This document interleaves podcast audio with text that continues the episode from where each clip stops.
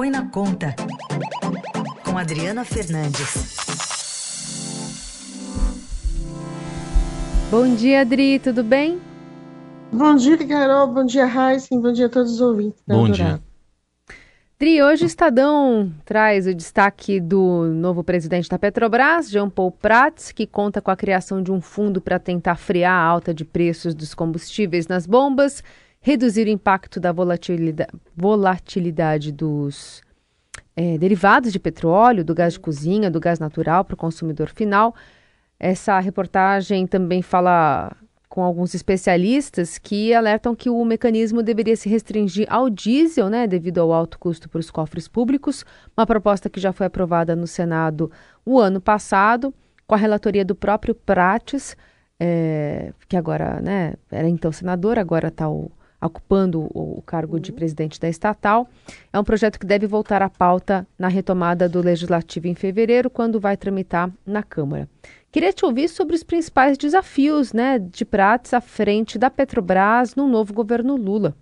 Há um desafio grande para ele, para o novo presidente da Petrobras e também para o ministro da Fazenda, Fernando Haddad, já que essa conta de estabilização, na sigla eles chamam de CEP, é um fundo que tem que ser formado com receitas, né, receitas do governo, e que o ministro uh, da Fazenda, Fernando Haddad, está buscando aumentar justamente para reduzir o rombo das contas públicas o máximo possível em 2023. Portanto, não é uma equação muito fácil. Eu diria que é dificílima e que vários governos não conseguiram.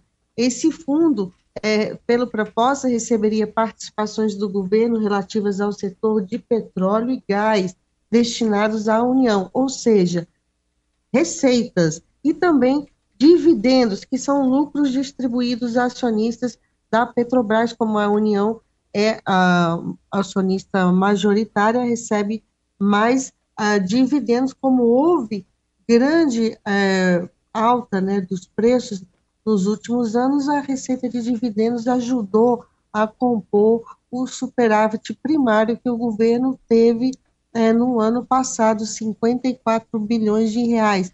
Tem um outro ponto, Carol, muito importante, é que o ministro Haddad e o governo, a ala política do governo está esperando esperando essa definição da nova política de preços da Petrobras, hoje ela é atrelada é, à paridade né, de preços internacionais, ou PPI, Política de Preços de Importação, é, ela está esperando isso para decidir sobre o futuro é, da desoneração do, dos combustíveis. O governo é, prorrogou a gasolina, a desoneração da gasolina até o dia 28 de fevereiro, e o ministro Haddad colocou essa, esse, esse fim da desoneração, pelo menos da gasolina, na conta que ele quer a, ele fez, né, na planilha que ele fez para reduzir o rombo das contas públicas, Carol. O Adri, agora olhando aqui para a proposta, a gente olhar também aqui para pertinho do Brasil, no Chile, eles eh, têm essa conta de estabilização só para o querosene de aviação. É, o, o, Brasil está com uma proposta parece que mais ampla, pelo menos na discussão. Qual, qual pode ser a saída nesse aspecto? Olha, eu acho que a saída é como a, a própria matéria fala, é fazer uma, uma definição mais para o diesel, né? A gente tem uma malha a rodoviária que transporta o, os, os produtos, né? Os produtos, da, produtos produzidos pelo, principalmente pelo agronegócio, é, os, o transporte de pessoas, de, de, transporte nas cidades, o transporte nas rodovias, e, e, e subsidiar o diesel, porque tudo isso a gente está falando de subsídio, né? Subsídio do governo para uh, segurar uma alta uh, dos preços. Então, o subsídio da gasolina, ele, ele, ele, ele beneficia a uma população que não precisa tanto, que é a população de renda mais alta que tem carro para se locomover. Por isso que faz mais sentido o subsídio para o diesel, que é para a população de mais baixa renda que pegam o ônibus é, e, sobretudo, também, assim, para o gás de cozinha. E aí, Adri, se tiver alguma mudança de política, enfim, de, de preços da Petrobras tal, deve acontecer só lá para abril, não é? Porque tem a troca do conselho. É, por enquanto, a Prates não, não pode fazer tanta coisa à frente da estatal, é isso? Pois é, é não pode, mas já, já sentar na cadeira já faz ah, bastante diferença. Vemos o que o presidente o ex-presidente Jair Bolsonaro conseguiu, depois de várias trocas de comando, conseguiu segurar o preço até no período das eleições. Uhum. A gente viu na semana passada, Carol, uma alta dos preços uh, da gasolina e é, o que, gente, o que o, o, pode se demorar mais, se tiver algum preço mais pressionado com a política atual, mas o, o, que, eu, que eu digo é, para vocês, né, ouvintes, é que o, dilema é que o tempo corre é, contra o governo, que, como eu falei, tem até o dia 28 de fevereiro para decidir, portanto, antes desse prazo que o mercado fala, abril, para decidir o, se vai manter o subsídio que é dado para a gasolina. Custa muito caro, é, são 20, quase 29 bilhões de reais até o fim do ano.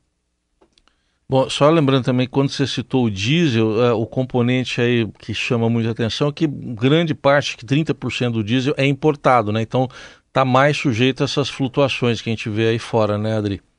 Exatamente. É um, é o Raíssa, é um, é um mercado tão complexo, uma, uma, é, são fatores é, que envolvem importação, produção, preço do dólar, é, preço, evolução do preço do, do, petróleo, do barril de petróleo no mercado internacional, não será uma tarefa fácil. Por isso, a desconfiança é, nesse, nesse momento com o, o Jean Paul Prats, que disse que vai acabar, ele foi muito taxativo, que vai acabar com a política atual de preços e trazer é, um custo é, e trazer é, o custo da produção, na, a produção do petróleo nacional.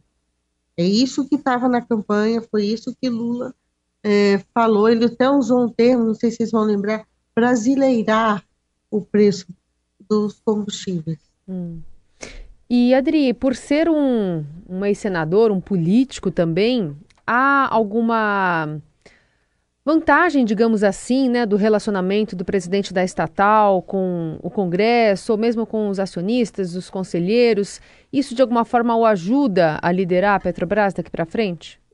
Sim, ajuda sim. Ele foi, ele conseguiu a aprovação desse projeto no Senado Federal com habilidade de negociação e é, ele parou na Câmara dos Deputados porque o ministro da época, o ministro Paulo Guedes era totalmente contra a esse fundo de estabilização, é, preferiu é, seguir, o governo preferiu seguir em outro caminho, mas Lira, o presidente da Câmara, que está concorrendo é, essa semana a, a, permanecer, né, continuar a reeleição no cargo, ele, ele já demonstrou bastante insatisfação né, com o preço, é, com a alta dos preços, só que o cenário hoje é outro. O cenário, aquele, nós estávamos naquele momento é, na eleição, o preço do petróleo era, era muito alto, né, dos combustíveis era muito impopular. Vamos ver o que, que acontece agora. Agora, é, o que o governo não pode perder é uma oportunidade de